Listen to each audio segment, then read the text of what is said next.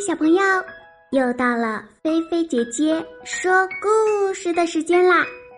你们的小耳朵准备好了吗？故事要开始喽！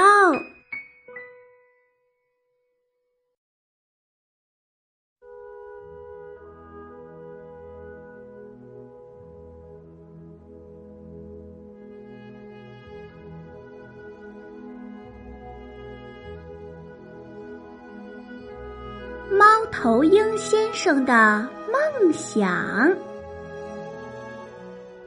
猫头鹰先生啊，最近迷上了唱歌。我的梦想是当一名歌唱家，他信誓旦旦地说。有了这个梦想以后啊，猫头鹰先生每天都努力练习。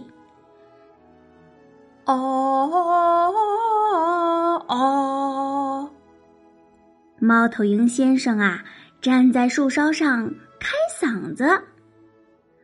这时候啊，树干中间露出来一个小脑袋，原来是松鼠爷爷。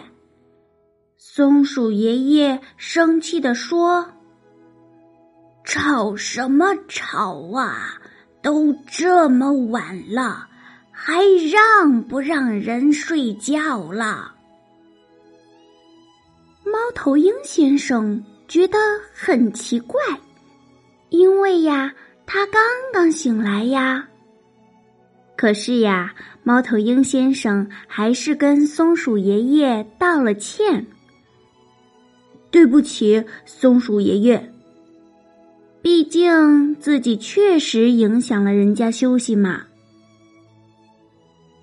于是，猫头鹰先生就蹲到河边练声。哦哦哦！这时，河里突然荡起一阵水花，原来呀，是一只小青蛙。小青蛙从对面的泥洞里钻了出来，不耐烦地说：“行了，别哦啦，这种水平还好意思来打扰人的美梦？美梦？”猫头鹰先生很纳闷儿，怎么大家都睡得这么早呢？不过呀。他还是对青蛙弟弟说：“抱歉啊，青蛙弟弟。毕竟自己确实太大声了嘛。”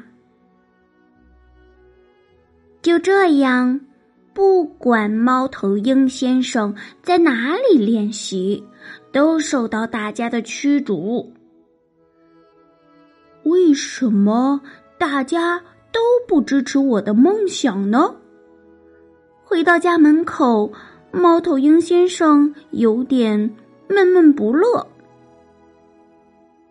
听到猫头鹰先生的抱怨，邻居啄木鸟太太从窗户对他说：“大家不是不支持你，而是你确实影响大家了。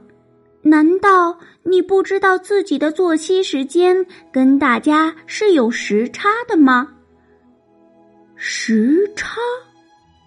对呀，猫头鹰先生忽然想起来，自己是白天睡觉，晚上活动，而其他的小动物呢，都是晚上睡觉，白天活动。难怪了，也多亏了啄木鸟太太的提醒，猫头鹰先生啊。才恍然大悟。从那天开始，为了梦想，他把练习唱歌的时间呀改在了清晨。辛苦练习一个月以后，猫头鹰先生决定检验一下自己的梦想是不是已经实现了。于是呀，他找来了好多好多的朋友。在傍晚的时候，举办了一场个人演唱会。这第一首歌唱完呀，松鼠爷爷摇摇头，说道：“呃，不好，不好，声音哑哑的，一点都不通透。”第二首歌唱完，青蛙弟弟摇摇头：“不好，不好，声音低低的，一点都不洪亮。”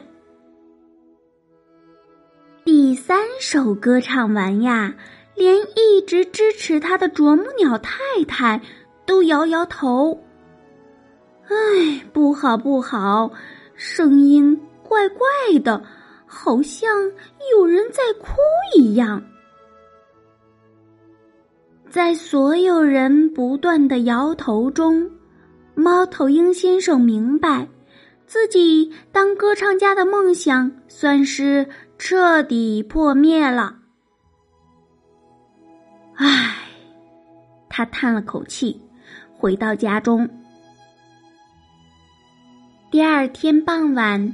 猫头鹰先生独自站在家门口，望着正在下山的太阳。我说：“猫头鹰先生，你也别太失落了。”啄木鸟太太想要劝劝猫头鹰先生，没想到呀，猫头鹰先生马上回答：“哦，不，我没有失落。”亲爱的啄木鸟太太，谢谢你！看到这么美丽的夕阳，我怎么可能失落呢？我决定，我要当一个画家，把最美丽的景色留在画框里。说着，顾不上啄木鸟太太诧异的表情，猫头鹰先生拍着翅膀出门了。很快呀，他背回了一大堆颜料、画笔和画布，然后一头钻进家中，开始画了起来。那么，猫头鹰先生的这个梦想实现了吗？当然没有，只在晚上活动的猫头鹰先生。看到的景色虽然很多，可画到画布上啊，却全都是黑乎乎的一片。所有看过他的画的人都说：“你画的难道是一块黑板吗？”所以呀，猫头鹰先生又丢掉了一个梦想。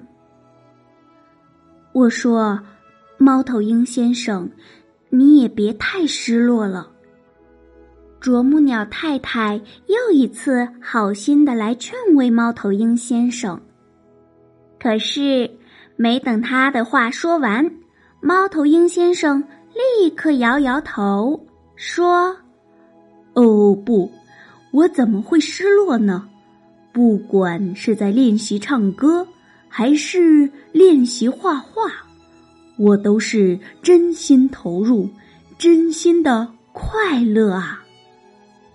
再说，停顿一下以后，猫头鹰先生接着说：“都说了是梦想了，就算不能实现也没关系呀，因为我很享受这个努力的过程。”它让我的生活变得充实快乐，我还有好多好多的梦想呢。好啦，宝贝，故事听完了，又到了我们小脑筋转转转的时间了。小朋友们，你们有梦想吗？你们的梦想是什么呢？快快把你的梦想写在故事下方的留言区，来告诉菲菲姐姐吧。好啦，小朋友，今天的菲菲姐姐说故事就给你说到这儿啦。如果你喜欢，别忘了动动小手指点赞分享哟。如果你也想点播故事，那就在微信里搜索添加“菲菲姐姐”。哦，对了，如果你喜欢做手工的话，就在微信里搜索添加。爱高飞乐园，记住，飞是飞翔的飞哟。小朋友，你躺好了吗？菲菲姐姐要对你说晚安啦！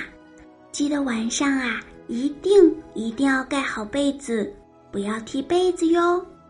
晚安，好梦哟。